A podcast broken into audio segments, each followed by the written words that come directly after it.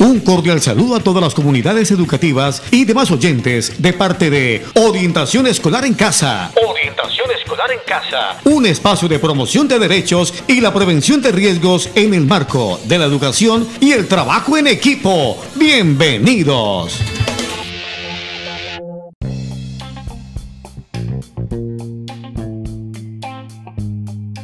El día de hoy compartiremos con ustedes una cápsula informativa de gran utilidad para todos. Prevención del suicidio. El pasado 17 de febrero, el portal elcolombiano.com nos compartía una importante observación. La conducta suicida, que implica no solo el acto consumado, sino la ideación, amenaza e intento de suicidio, ha sido un tema vetado y a la ya evidente estigmatización se suma el hecho de que hay una creencia extendida de que las personas con esta tendencia tienen unas cualidades específicas, casi como si se tratase de una sentencia comportamental con la que, de manera involuntaria, se ha descartado a una población, los niños y las niñas. Incluso, en algunas ocasiones, parece que lo vivido en la infancia se eliminará en la adultez. De repente se cree que los infantes son siempre felices, sin preocupaciones ni confrontación interna.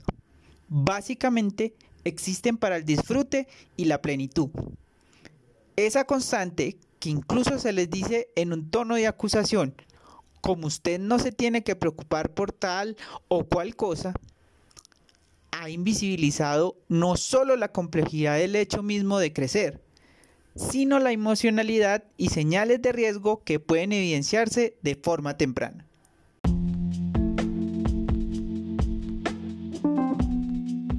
A continuación compartiremos con ustedes algunos elementos a tener en cuenta para contribuir a disminuir el riesgo frente al suicidio.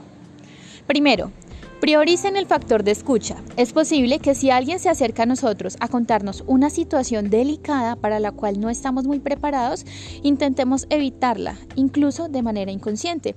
Pero intentemos mantener una actitud de escucha en esos momentos. Ese puede ser el primer factor protector que se puede activar. Segundo, es importante que para que se fortalezca este factor de escucha, se deje a un lado, en primer lugar, los juicios de valor, interrupciones, interpretaciones o regaños. Tercero, intenten, en la medida de lo posible, que no se tomen medidas apresuradas o impulsivas. Cuarto, recomienda a la persona buscar ayuda profesional y si está disponible en salud mental en el municipio o en el lugar donde te encuentres. Quinto, se debe evitar que la persona tenga acceso a elementos como venenos, objetos cortopunzantes, medicamentos, armas de fuego, entre otros. Por último, dependiendo del lugar, busca garantizar el acompañamiento y personas de confianza.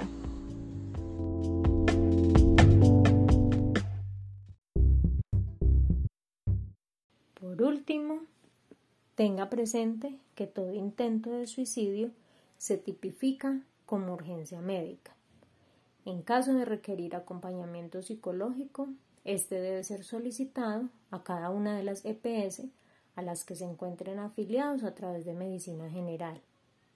La Administración Municipal, a través de la Dependencia de Psicología, nos comparte la siguiente línea de atención. Salud Mental 317-679-9380. Hospital San Antonio Psicología 310-449-0786. Comisaría de Familia 312-770-1308.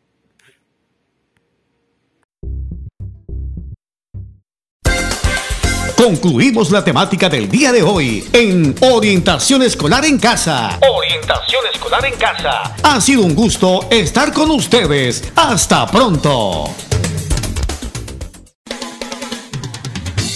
Un cordial saludo a todas las comunidades educativas y demás oyentes de parte de Orientación Escolar en Casa. Orientación Escolar en Casa. Un espacio de promoción de derechos y la prevención de riesgos en el marco de la educación y el trabajo en equipo. Bienvenidos. Cordial saludo a todas las comunidades educativas y demás oyentes de parte de Orientación Escolar en Casa. Orientación escolar en casa. Un espacio de promoción de derechos y la prevención de riesgos en el marco de la educación y el trabajo en equipo. Bienvenidos.